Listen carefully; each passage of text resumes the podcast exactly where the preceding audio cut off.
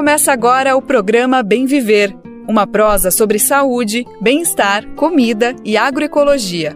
Produção Rádio Brasil de Fato.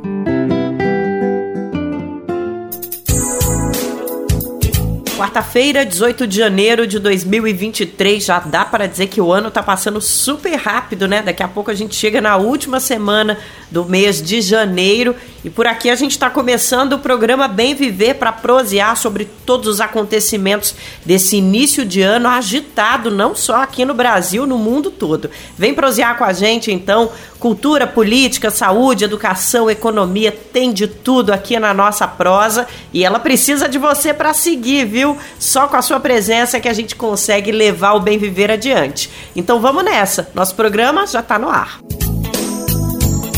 João Pimenta e a comédia do incômodo. Hoje vamos trazer um papo com o humorista, um dos protagonistas do canal Porta dos Fundos. E vamos entender que movimento é esse em que ele atua junto com outros atores e atrizes, mostrando que a comédia no Brasil pode e deve ser antirracista diretamente do Saara Ocidental. A nossa repórter Michele de Mello está no continente africano e vai trazer para a gente a história de luta da última colônia da África que hoje vive em estado de guerra com Marrocos. Sim, eu posso. Método de alfabetização utilizado pelo MST é replicado pela Prefeitura de Maricá, no Rio de Janeiro, e pretende alfabetizar mais de duas mil pessoas no município. Antes de qualquer coisa, não esquece que dá para ouvir o Bem Viver de segunda a sexta-feira. É isso mesmo, todos os dias da semana. A gente está aqui com você a partir das 11 da manhã no rádio brasildefato.com.br e na Rádio Brasil Atual 98,9 FM na Grande São Paulo. Nossa parceiríssima, mas tem outras parceiríssimas aqui conosco também. A rede de emissoras parceiras do Bem Viver, rádios que transmitem o nosso programa de norte a sul do país. Para você saber como fazer parte dessa rede de comunicação popular, é só acessar como ser uma rádio parceira no radiobrasildefato.com.br. O Bem Viver também está disponível nas principais plataformas de podcast. E aqui a gente está esperando o seu recado. Nosso e-mail é radio@brasildefato.com.br e o nosso WhatsApp é 11 95691 6046.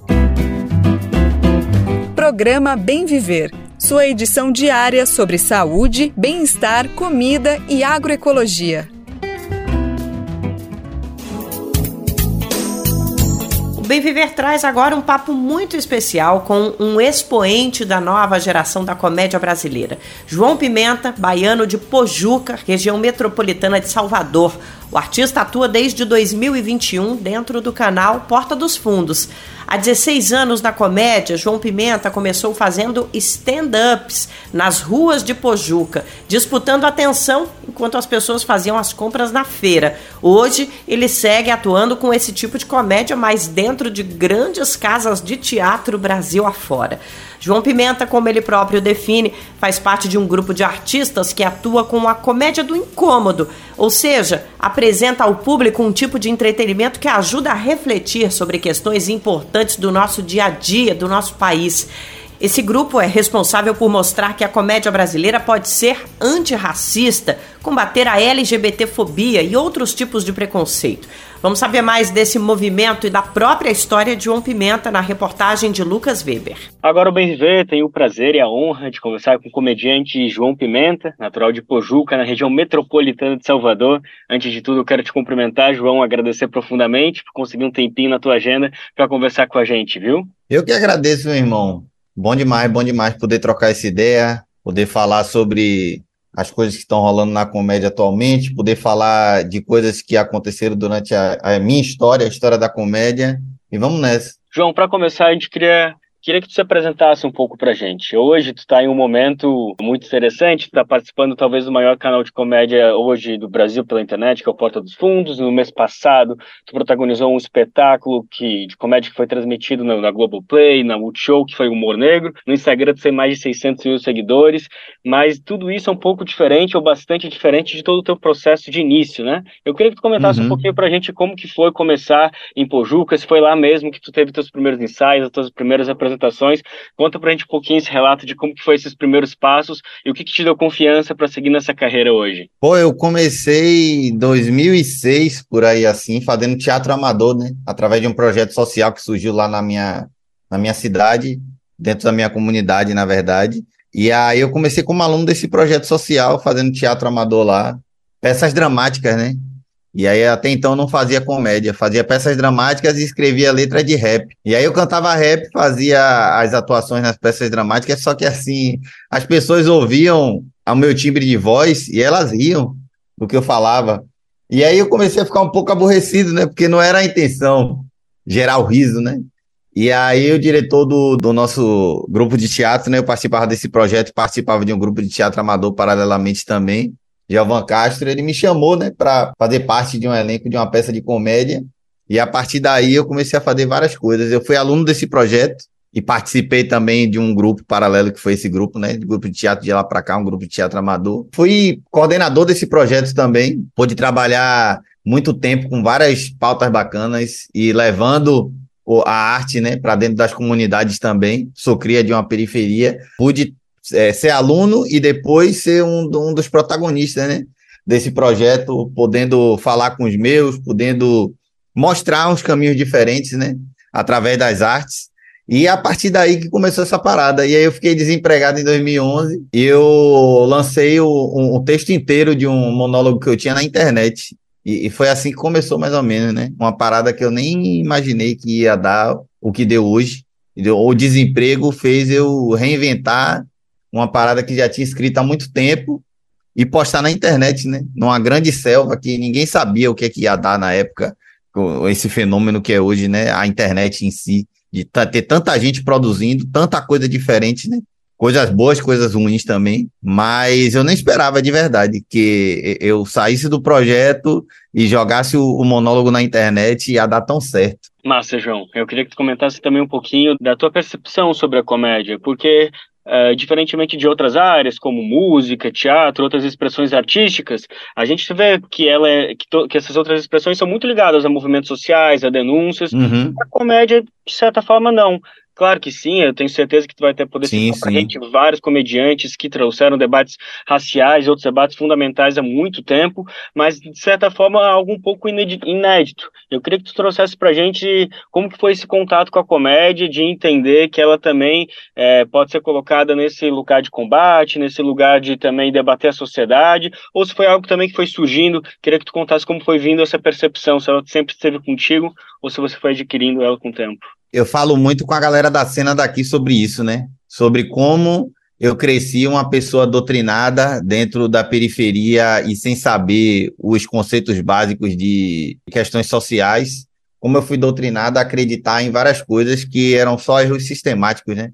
Como eu fui doutrinado a acreditar que a polícia deveria fazer o trabalho dela de matar as pessoas e, e, e me ensinarem isso como se fosse uma coisa positiva como se isso não fosse um erro sistemático, como se a desmilitarização da polícia não fosse necessária, e como eu fui doutrinado também a acreditar que viver dentro da estrutura racista era o único meio de eu conseguir fazer qualquer coisa, tá ligado? Tipo, eu ser condicionado a lidar com as sobras de trabalho, eu ser condicionado a não ter um letramento social e não ser liberto através da educação.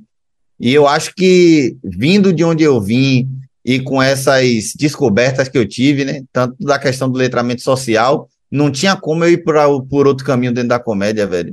E você tocou num ponto interessantíssimo quando você falou que, tipo assim, aqui no Brasil ainda é uma coisa muito engatinhável, né? Esse sentido de se colocar umas pautas sociais dentro da comédia, que ao tempo que é uma faca de dois gumes, né? A comédia conversa com todo tipo de público, com todo tipo de discurso ao tempo em que se pode falar com muita gente sobre coisas bacanas, pode se reproduzir um discurso extremamente bizarro para essa galera, né?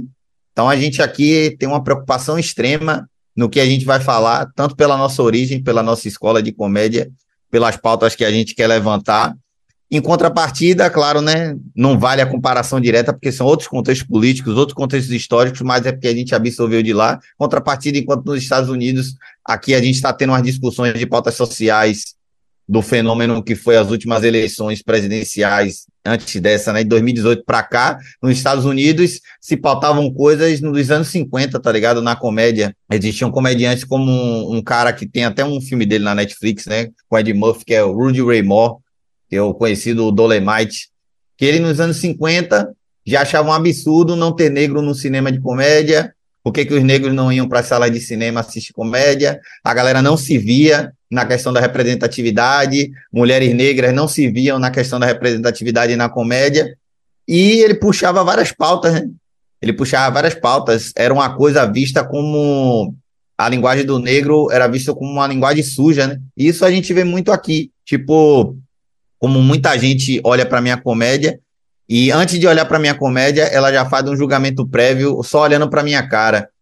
E aí, quando ela vê que eu tenho um certo letramento social para conversar sobre diversos assuntos, até questões técnicas, ela fica extremamente impressionada do tipo, ah, como assim esse cara sabe de tantas coisas, sabe de tanto referencial cinematográfico, sabe o nome de um diretor, sabe quem foi o diretor de fotografia, sabe quem montou o filme, sendo que se fosse um branco ninguém teria essa essa, essa dúvida, né?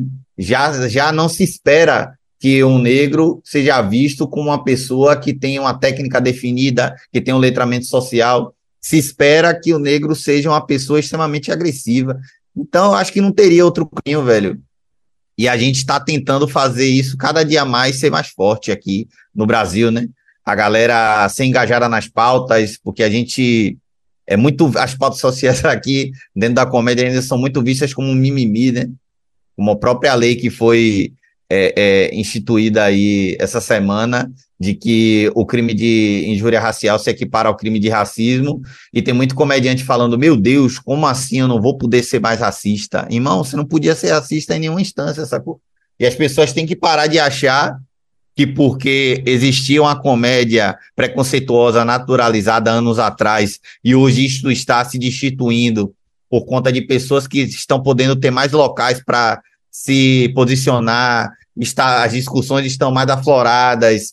As pessoas têm que começar a se adaptar, senão vai ficar para trás. E não é uma questão somente comercial, né? É uma questão muito mais social, na minha concepção. Eu sei que tem muita gente que está se pautando das questões sociais apenas para ganhar dinheiro. Mas, assim, para mim é uma questão muito mais político-social e sistemática do que apenas a questão comercial, né?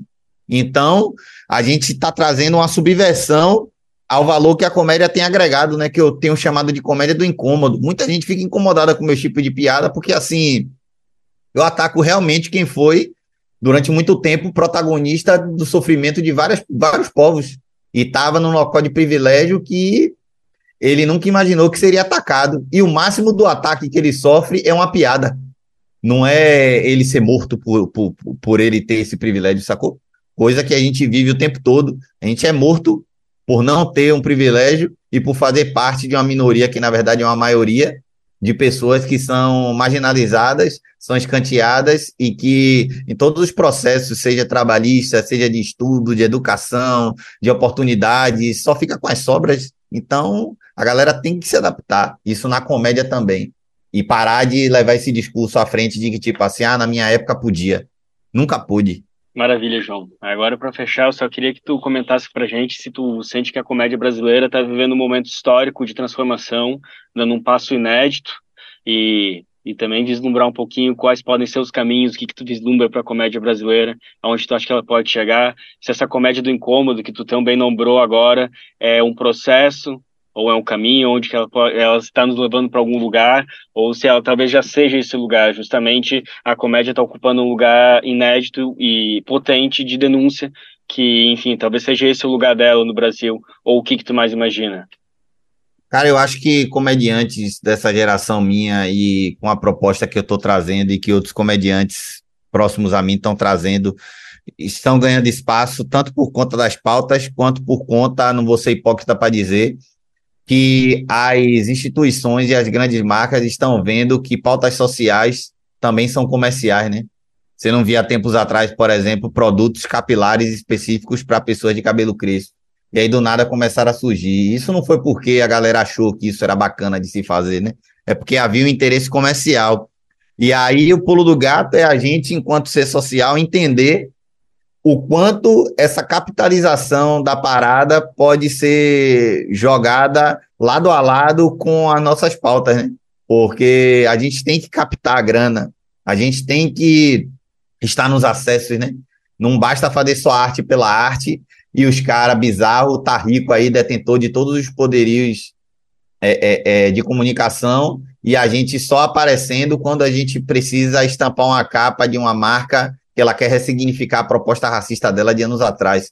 Então, acho que a comédia ela tá indo nesse caminho, assim, de que muita coisa está precisando ser ressignificada e que se eu posso ter a audácia de dizer que se eu não for um dos protagonistas desse processo junto com amigos meus, eu posso abrir caminhos como outras pessoas já fizeram ao longo da história, em outros lugares, em outros contextos históricos, em outros contextos políticos, e eu vou ficar feliz do mesmo jeito, porque a gente ainda vai, a gente ainda vai viver muitas batalhas a gente está vivendo, na verdade, uma polarização muito grande político-social no nosso país e que a gente teve praticamente metade dos votos para uma pauta e metade dos votos para outra, em que nenhuma das duas pautas você via, por exemplo, sei lá, um protagonista negro e que aqui no Brasil a gente talvez não veja tão cedo. Por que, que eu não posso fazer isso dentro da comédia, que é a minha área, que na minha concepção dialoga com muita gente, apesar de ser um pequeno pedacinho da discussão, e que pode ser um grande é, é, disseminador de coisas boas ou de bizarrice por atingir tanta gente, né? Quem não gosta de consumir comédia, né?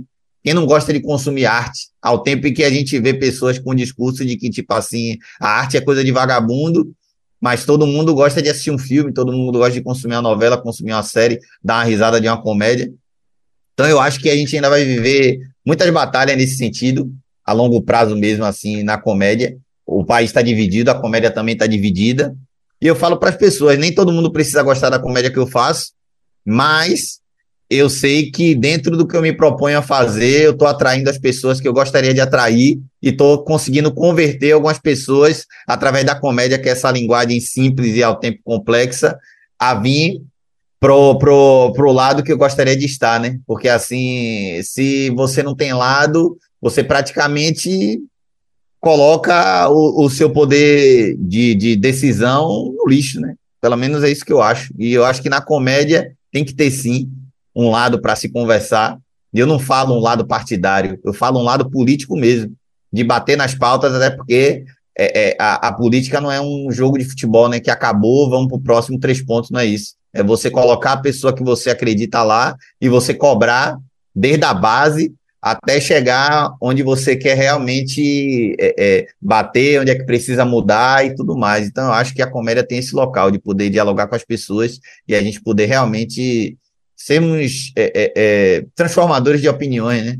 Com certeza, com certeza você está transmitindo, está fazendo esse trabalho. queria te parabenizar mais uma vez pelo seu trabalho. Uma honra ter conversado contigo. Tenho certeza que você está protagonizando esse movimento. Essa entrevista aqui a gente vai com certeza revisitar em outros momentos. Mas por hoje vou aqui, infelizmente, encerrar por aqui. Quero te agradecer mais uma vez, João. Valeu demais por esse papo, velho. Eu que agradeço, meu irmão. É muito importante para pessoas assim que vieram de onde eu vim e hoje estão em outros locais, apesar de ainda ter muita coisa para fazer e ter precisado fazer muitas coisas para estar onde nós estamos, ter espaços como esse aqui, sacou? Para poder dar nossa letra também, para poder falar sobre o nosso parecer, não só através dos nossos vídeos, através das nossas piadas, mas também trocar uma ideia sobre a, a, as coisas que estão acontecendo e o que é pertinente é, é, se trocar ideia. Então eu agradeço demais esse espaço e precisando, só chamar espaço sempre aberto. Nós acabamos de conversar com o comediante João Pimenta, da Rádio Brasil de Fato de São Paulo, Lucas Weber. Muito obrigada pela disponibilidade do João Pimenta em conversar com a gente aqui no Bem Viver. Até uma próxima. A gente sempre aponta a educação como um caminho para amenizar as desigualdades que ainda se fazem tão presentes na nossa sociedade. Para se combater o racismo, por exemplo, é de extrema importância a plena implementação da Lei 10.639, que prevê o ensino de história e cultura afro-brasileira e africana na educação básica. A legislação é um dos mecanismos para desenvolver uma cultura antirracista na sociedade. Mas não se faz isso da noite para o dia, o processo é de longo prazo. E até que a gente chegue ao ponto de cortar o racismo pela raiz, punir essa prática criminosa é mais do que necessário. A gente já falou aqui no programa nesta semana que o presidente Lula sancionou uma lei que equipara a injúria racial ao crime de racismo. Na prática, a legislação que já está em vigor endurece a pena para quem cometeu os crimes. A nossa repórter Mariana Lemos preparou um material com os caminhos para denunciar. Vamos conferir agora com locução de Douglas Matos. A lei do crime racial, sancionada pelo presidente Lula durante a posse das ministras Sônia Guajajara e Aniele Franco, inclui no crime de racismo a injúria racial. A partir de agora, a injúria passa a ser inafiançável, imprescritível e prevê detenção de 2 a 5 anos para quem praticar. Até então, a injúria racial, que é compreendida como a ofensa da honra de uma pessoa por conta da cor, etnia, religião ou origem, era prevista no Código Penal dissociada do crime de racismo, que tem reclusão prevista de 1 a 3 anos mais multa. Na prática, a nova lei aumenta a pena para todos os crimes previstos na Lei 7.716 em um terço até a metade, quando ocorrerem num contexto ou com intuito de descontração, diversão ou recreação e que causem constrangimento, humilhação, vergonha, medo ou exposição indevida. Vale ressaltar que, se o crime for cometido por duas ou mais pessoas, a pena será aumentada em 50% para cada um dos julgados.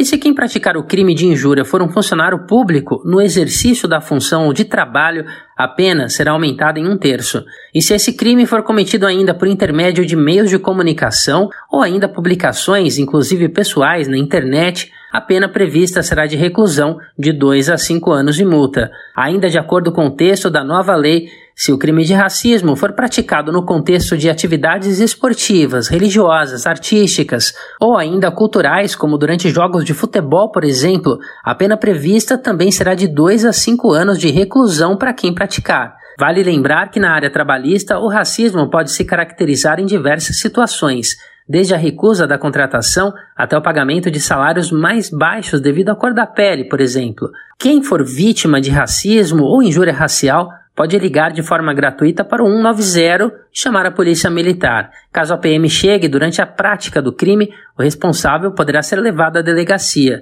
Uma alternativa é procurar a autoridade policial mais próxima e registrar um boletim de ocorrência. E se o crime praticado atingir toda uma comunidade, como por exemplo discriminação contra pessoas indígenas, a denúncia pode ser feita diretamente ao Ministério Público. Para denunciar crimes contra os direitos humanos, o governo federal possui o Disque 100, onde é possível denunciar também violências como racismo, injúria racial e a própria discriminação de uma forma geral. De São Paulo, da Rádio Brasil de Fato, com reportagem de Mariana Lemos. Locução: Douglas Matos. Todo mundo sabe que aquela sensação de impunidade muitas vezes impede a vítima de fazer um boletim de ocorrência quando passa por esse tipo de situação. Mas a denúncia é muito importante.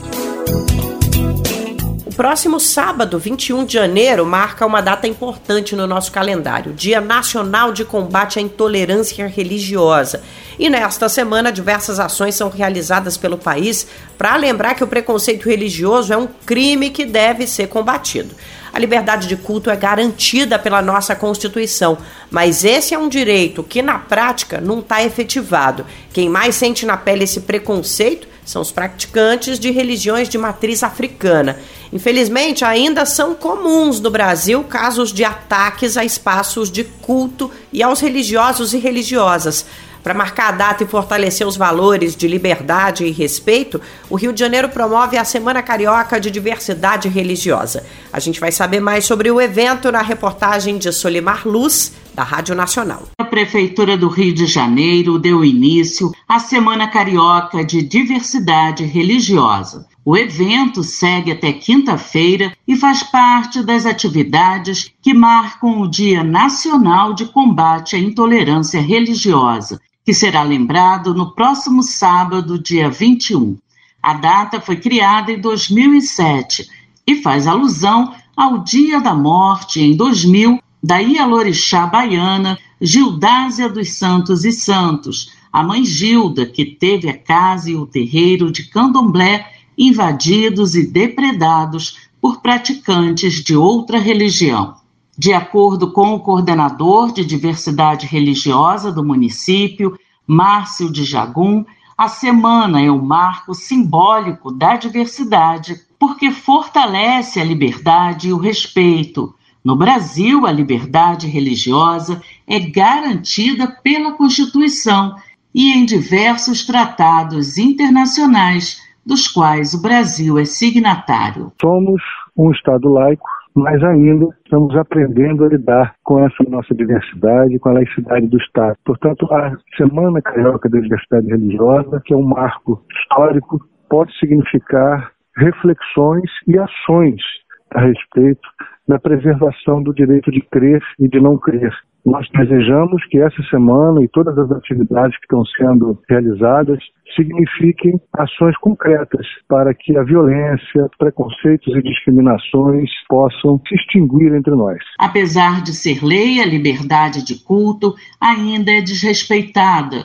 De janeiro a julho do ano passado, o país teve 545 denúncias de intolerância religiosa segundo dados do Disque 100. No estado do Rio, dados do Instituto de Segurança Pública apontam que em 2021 houve aumento nos registros de crimes relacionados ao preconceito religioso. Foram registrados 33 casos de ultraje a cultos religiosos contra 23 em 2020. A programação completa da segunda semana carioca de diversidade religiosa você encontra no perfil da Coordenadoria Executiva de Diversidade Religiosa no Instagram.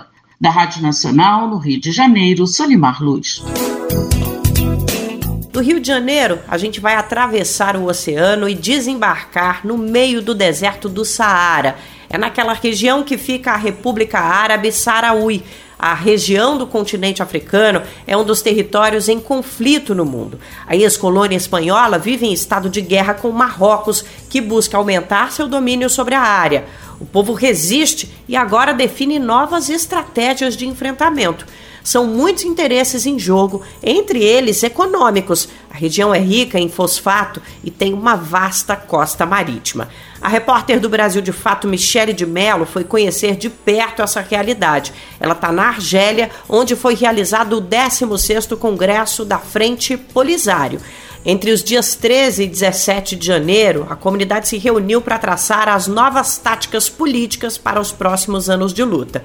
Vem comigo para a gente conferir agora essa reportagem. No meio do deserto do Saara, há um povo de quase meio milhão de pessoas que resiste. Com o lema Intensificar a luta armada para expulsar o invasor e culminar a soberania, a Frente Polisário realiza seu 16º Congresso. A Frente é a organização política que dirige a RASD, a República Árabe Saharaui Democrática. Depois de 30 anos de cessar-fogo, este é o primeiro congresso realizado novamente em situação de guerra com Marrocos. O evento ocorre em Darshla, um dos cinco acampamentos de refugiados saharauis na cidade de Tinduf, na Argélia. Tata Salek é uma das delegadas eleitas pela Frente Polisário para participar do Congresso. Nascida em um dos acampamentos de refugiados, aos 20 anos, esta é a primeira vez que ela participa do principal evento político do povo saharaui. Se sente um orgulho estar aqui. Nos sentimos muito orgulhosos de participar, apoiar a nossa gente e ter a oportunidade de estarmos mais preparados para o debate. Quero seguir participando e espero que possamos realizar o próximo congresso na nossa terra. E que o próximo congresso lo, lo estemos fazendo já em nossa terra. Entre os dias 13 e 17 de janeiro, 2 mil delegados vindos de todos os acampamentos de refugiados e do território e ocupado estão reunidos para eleger o próximo presidente. Também será escolhido o secretário-geral da Frente Polisário. E o Congresso deve ajudar a definir as táticas políticas dos próximos três anos de luta armada. O primeiro-ministro da República Saharaui, Butcharai Abeyun, é taxativo ao falar sobre o foco total nos combates.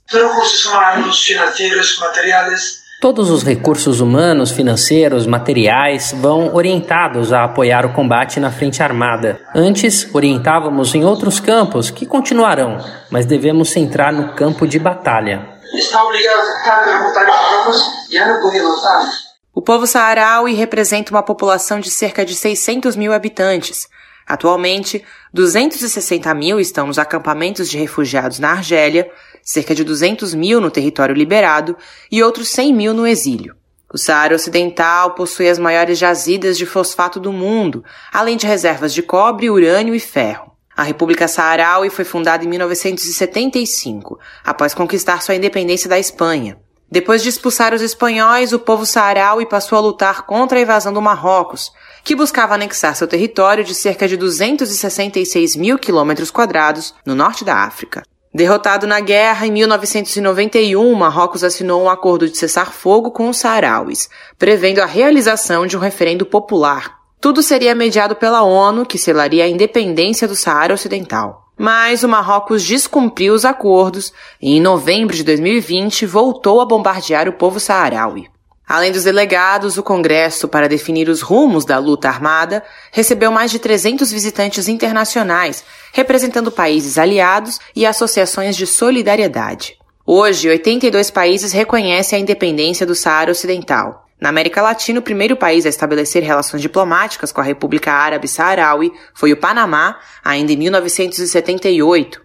Enquanto outros estados reconhecem o direito do povo saharaui sobre seu território, somente o Brasil, a Argentina e o Chile mantêm uma posição de neutralidade. O representante da Frente Polisário no Brasil, Ahmed Mulay Ali Hamadi, espera que essa situação possa mudar nesse terceiro mandato do governo Lula. Esperamos e teremos fé. Esperamos e temos fé que Lula, quem conhece a causa Saraui, esteja do nosso lado e que o Brasil reconheça a República Árabe Saraui Democrática lado da República Árabe Saharaui Democrática. Em 2022, com a ascensão de governos progressistas, o Peru e a Colômbia retomaram relações diplomáticas com a República Árabe Saharaui Democrática. Já a Bolívia promete a abertura de uma embaixada saharaui em La Paz ainda neste ano. Do deserto do Saara, especial para a Rádio Brasil de Fato, Michele de Mello. Tem mais informações lá no brasildefato.com br Texto, vídeo, áudio. Vai lá e confere a nossa reportagem completa sobre o tema. Programa Bem Viver.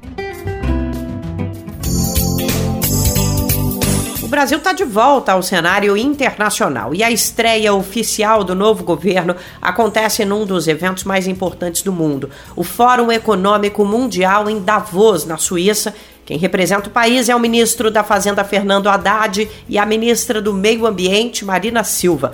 Eles participaram de um painel nesta terça-feira e apresentaram as diretrizes da nova gestão aos principais líderes mundiais. Um dos pontos ressaltados por Haddad foi o de crescimento de forma ambientalmente sustentável.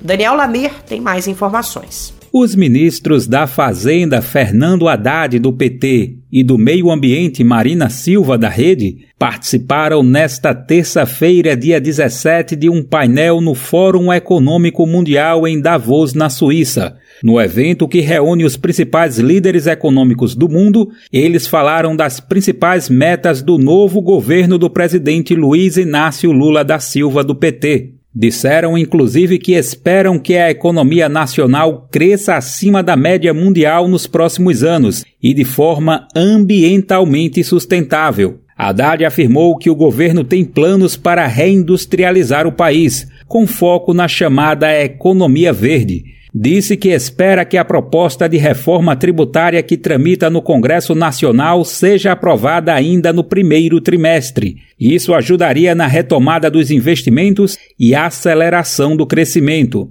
Marina, por sua vez, falou em reposicionar o Brasil no debate sobre meio ambiente e aquecimento global.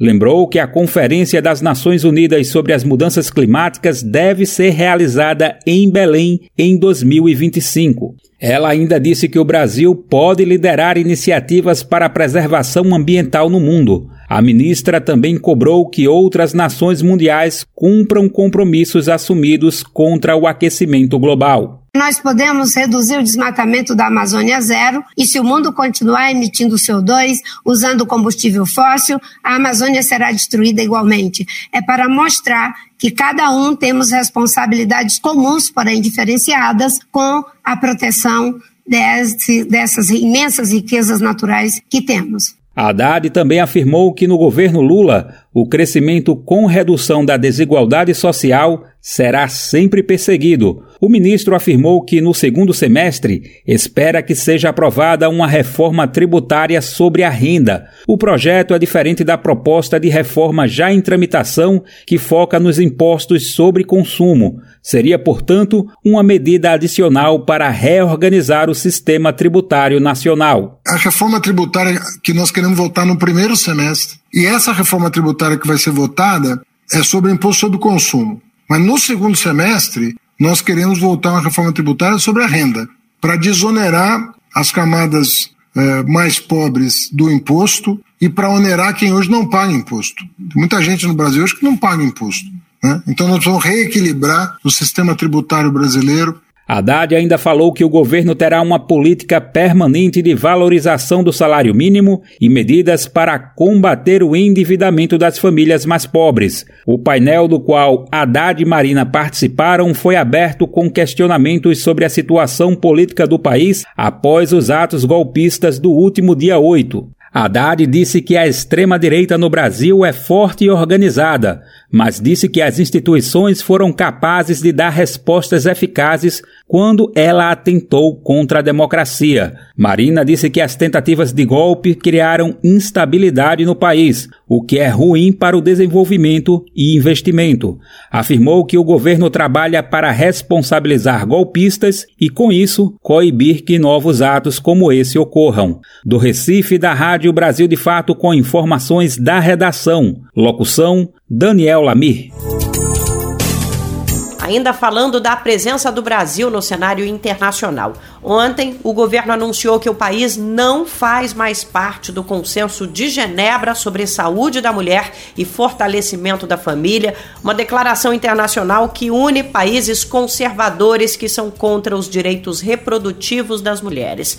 O Brasil se tornou signatário durante a gestão de Jair Bolsonaro. Em nota publicada no site, o governo informou que o Brasil considera que o referido documento contém entendimento limitativo dos direitos sexuais e reprodutivos e do conceito de família. O texto diz ainda que a declaração pode comprometer a plena implementação da legislação nacional sobre a matéria, incluídos os princípios do Sistema Único de Saúde. No comunicado, o governo reitera o compromisso de promover a garantia efetiva e abrangente da saúde da mulher, alinhado com o que dispõe a legislação nacional e as políticas sanitárias em vigor, bem como o pleno respeito às diferentes configurações familiares. O Consenso de Genebra é considerado retrógrado por diversas entidades ligadas à defesa dos direitos reprodutivos e sexuais das mulheres. A retirada do Brasil atende a um pedido de mais de 100 organizações feito durante a transição de governo. A carta entregue à equipe de Lula alertava que o Consenso de Genebra se trata de um acordo entre países que defendem um conceito restrito de família, sendo contrário ao direito ao aborto, inclusive em casos legais. As organizações lembram que a aliança é composta por países ultraconservadores, reconhecidos por violarem direitos das mulheres e de populações LGBTQIA. Destaca ainda que a iniciativa foi liderada pelos Estados Unidos na época do governo de Donald Trump. O país norte-americano também deixou o acordo no primeiro mês de mandato do atual presidente estadunidense, Joe Biden. Por fim, o documento afirma que deixar o acordo significa fortalecer o compromisso internacional do país com os direitos de meninas, mulheres e da população LGBTQIA, pavimentando a retomada da histórica liderança brasileira na promoção de agendas multilaterais de direitos humanos. Nós estamos num momento de avanços, não cabe retrocesso como esse nos direitos conquistados para as mulheres. O que a gente quer ver são cenas como a de segunda-feira, quando pela primeira vez uma mulher foi empossada presidenta do Banco do Brasil. Demorou, viu? 214 anos. É muito tempo para chegar a esse ponto. Um reflexo da luta pela equidade de gênero também. Tassiana Medeiros tomou posse numa cerimônia histórica e a gente vai saber como foi na reportagem de Cristiane Sampaio e locução de Rodrigo Gomes. Uma mulher assumiu a presidência do BB, o Banco do Brasil, após mais de dois séculos de história da empresa. Foi na noite desta segunda-feira, dia 16, que Tarciana Medeiros assumiu como nova dirigente máxima da companhia. Empossada diretamente pelo presidente Luiz Inácio Lula da Silva, do PT, ela pertence aos quadros do próprio Banco do Brasil há mais de duas décadas. Tarciana tem 44 anos, é negra, nordestina, defensora das causas do segmento LGBTQIA+, e ex-feirante.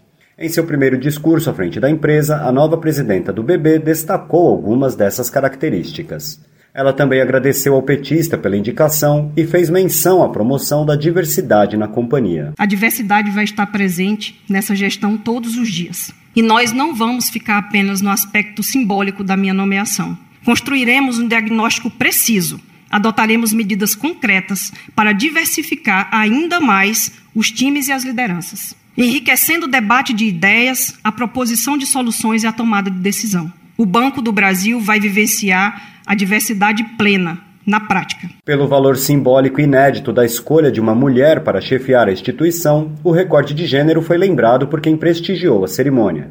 O presidente Lula foi um dos que se dirigiu publicamente a Tarciana Medeiros. Não basta ser público. É preciso que as pessoas que dirijam tenham a cabeça um pouco mais aberta ter a cabeça um pouco mais arejada para entender que determinadas coisas vão acontecer como novidade, porque nunca tinha acontecido. Eu fico estarrecido de estar hoje aqui na tua frente, sabendo que você, em 208 anos desse banco, você é a primeira mulher a chegar presidente. A ministra da Cultura, Margarete Menezes, também discursou no evento. Somente o presidente Lula com a sensibilidade e visão de estadista à frente do seu tempo, poderia ter essa grande ideia. Ele nos vê porque é um de nós, até porque os que vêm do povo têm mais chance de enxergar e sentir a nossa dor. O nome de Tarciana Medeiros é bem aceito entre entidades que representam os trabalhadores do sistema bancário. O segmento comemora, por exemplo, o fato de a nova presidenta ser uma funcionária de carreira. A executiva não vê exatamente da base trabalhista, mas é bem vista entre os colegas. Entre outras coisas, Tarciana é administradora e pós-graduada em marketing e liderança, inovação e gestão. Ela ocupou diferentes funções de gerência e passou por unidades do BB em vários pontos do Brasil. Tarciana Medeiros assume o cargo no momento em que o BB comemora as cifras colhidas no último período. No terceiro trimestre de 2022, a empresa teve o maior lucro nominal da história, com 8,1 bilhões de reais, considerando os bancos de capital aberto do país. O montante representa uma alta de mais de 70% em relação ao mesmo período do ano anterior. Paralelamente, o Banco do Brasil também conviveu com o fantasma da privatização, pauta que se destacou no governo de Jair Bolsonaro. O banco foi alvo ainda de duras críticas nos últimos anos por conta da forma como vinha conduzindo sua cartilha de atuação. Sob a gestão Bolsonaro, a empresa recebeu queixas pela imposição de metas abusivas e que adoeciam os trabalhadores. E também por praticar juros altos, entre outras coisas, fechar uma série de agências. Da Rádio Brasil de Fato, com reportagem de Cristiane Sampaio em Brasília, locução Rodrigo Gomes. Gente sabe muito bem que não é nesse governo que a gente vai ter o mesmo número de homens e mulheres em posições de alto escalão, mas aos poucos estamos avançando. E é por isso que a gente celebra cada passo. E a posse da presidenta Tarciana Medeiros é um deles. Qual foi a última vez que você ajudou a salvar uma vida? Nájila Lima, do Hemocentro do Ceará, tem um recado para você. Todo dia é dia de doação. E não espere você conhecer alguém para exercer esse gesto de solidariedade.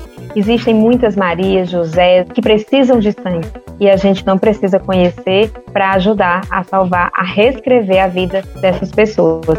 Tome uma atitude e salve vidas. Doe sangue. Uma parceria Rádio Senado. Você está ouvindo o programa Bem Viver, uma prosa sobre saúde, bem-estar, comida e agroecologia.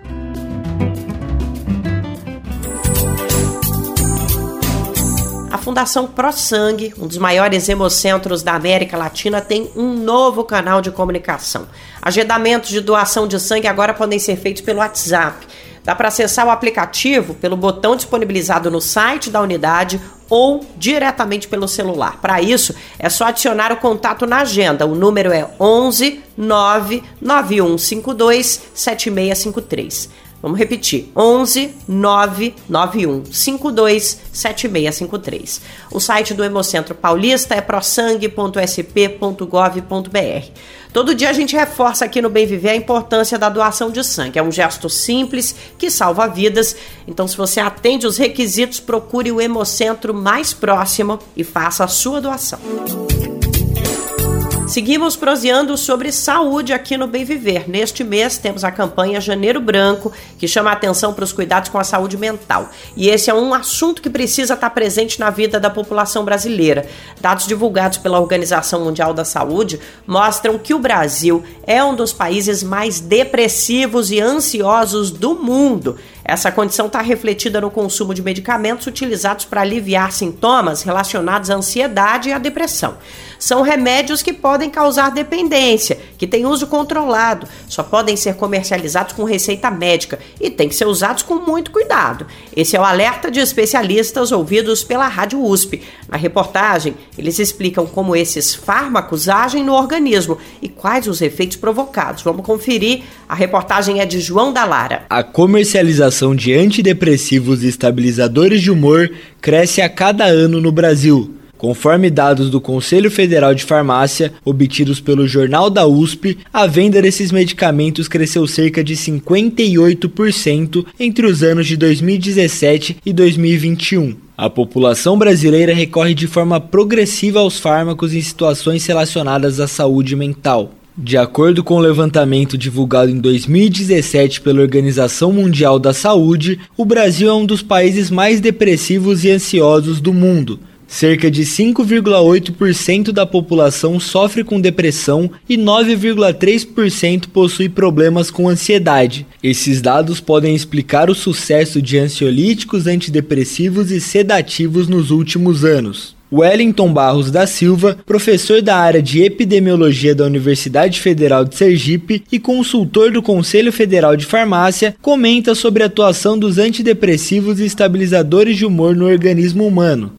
Esses medicamentos, de uma forma geral, eles atuam alterando o que a gente chama dos mediadores químicos, né? Substâncias que o nosso organismo produz e que são responsáveis pelos estágios de humor. Então, nós temos vários mediadores químicos, é, serotonina, você tem dopamina, que a, a produção dessas substâncias, desses mediadores no nosso organismo, interfere no nosso estado de humor, então regula o nosso estado de humor. Né? E quando você tem um problema como depressão, como ansiedade, por exemplo, você vai ter alteração na produção desses é, mediadores químicos. Então, os medicamentos eles agem regulando a produção desses mediadores e, consequentemente, tentando normalizar, digamos assim, a sua produção e estabilizar o estado de humor das pessoas. Aline Cristina de Campos, professora do Departamento de Farmacologia da Faculdade de Medicina de Ribeirão Preto da USP, descreve os efeitos dos ansiolíticos e sedativos eles vão atuar primeiramente no nosso cérebro. E no nosso cérebro existem receptores específicos para esses fármacos. E o que os dois vão fazer é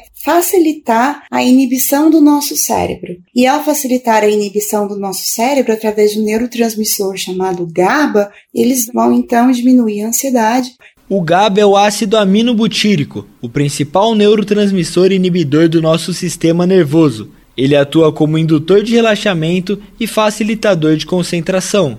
Por agirem diretamente no sistema nervoso, os antidepressivos e ansiolíticos devem ser utilizados com cuidado. Andréia, nome fictício que utilizamos para identificar uma pessoa que faz uso dos medicamentos, conta os efeitos colaterais do uso do Zolpidem, que foi indicado para atenuar os efeitos de um antidepressivo não deu muito certo. Eu tinha muitas alucinações. Eu cheguei a ser atendida pelo SAMU por conta dessas alucinações. Eu tinha uma amnésia muito forte, muito forte. Eu esquecia que eu tinha tomado o remédio. Aí já, chegou, já teve vezes que eu tomei novamente, as alucinações só aumentaram até que eu tive que ir no médico mesmo, porque eu acabei me tornando um perigo para minha própria vida por conta de tanta alucinação com esse remédio. O acompanhamento médico é fundamental para entender e controlar os efeitos desses fármacos, como alerta a professora Aline.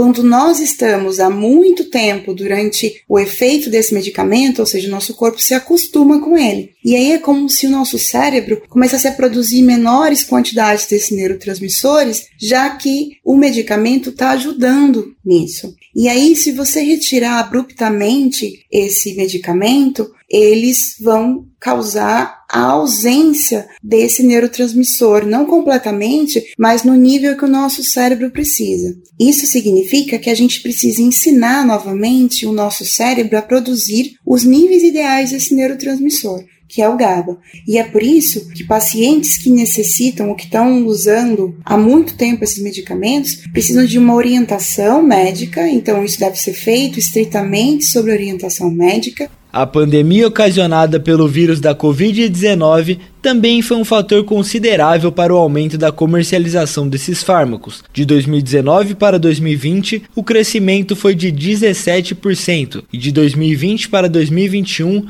foi de 12%. Quando nós olhamos essa série histórica, ela parece indicar uma relação direta com a pandemia.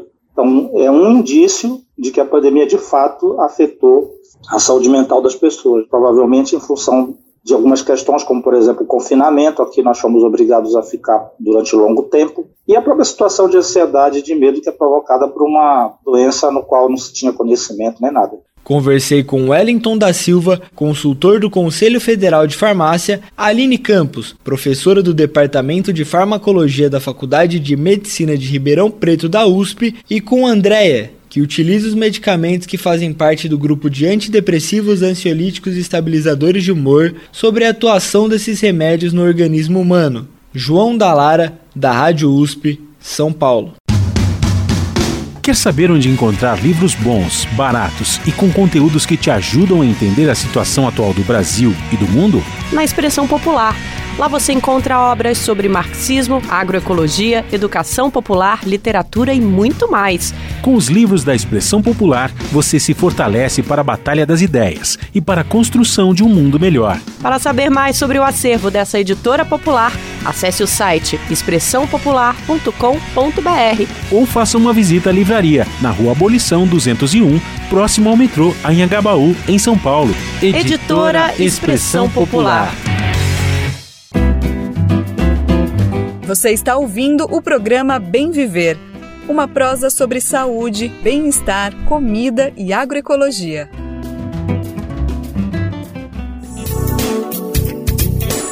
A partir da semana que vem, um novo mundo de possibilidades começa a se abrir para estudantes que vão participar da jornada de alfabetização em Maricá, no Rio de Janeiro. Jovens e adultos, sendo que muitos deles já tinham perdido a esperança de retomar o processo de aprendizagem. Esse projeto é uma parceria entre a Prefeitura de Maricá e o MST, o Movimento dos Trabalhadores Rurais Sem Terra. A participação do movimento tem um motivo: o sucesso do método Sim, Eu Posso que é aplicado nos acampamentos e assentamentos sem terra.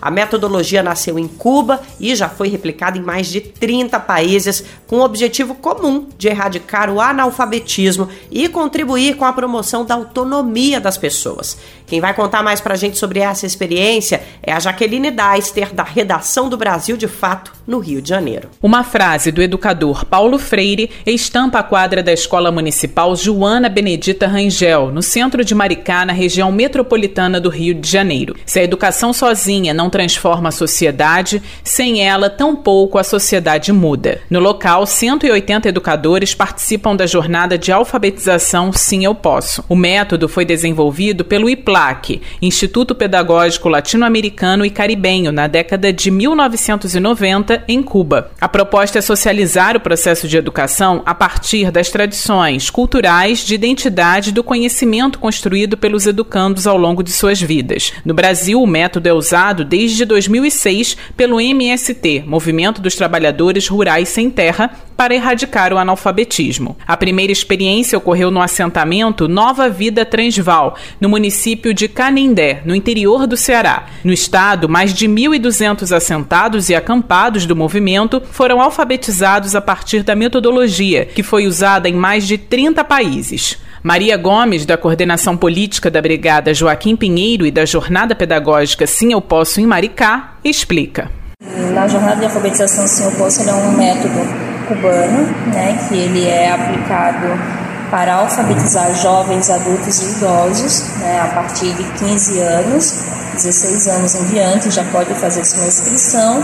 E ele é um método muito específico que trabalha números e letras. Né? Ele é um método rápido, é eficiente, já foi aplicado em mais de 30 países. Né? Em 2006, o IPLAC recebeu o prêmio de alfabetização Rei Sejong, concedido pela Unesco, Organização das Nações Unidas para a Educação, a Ciência e a Cultura. O reconhecimento destaca a promoção e êxito do programa em três continentes.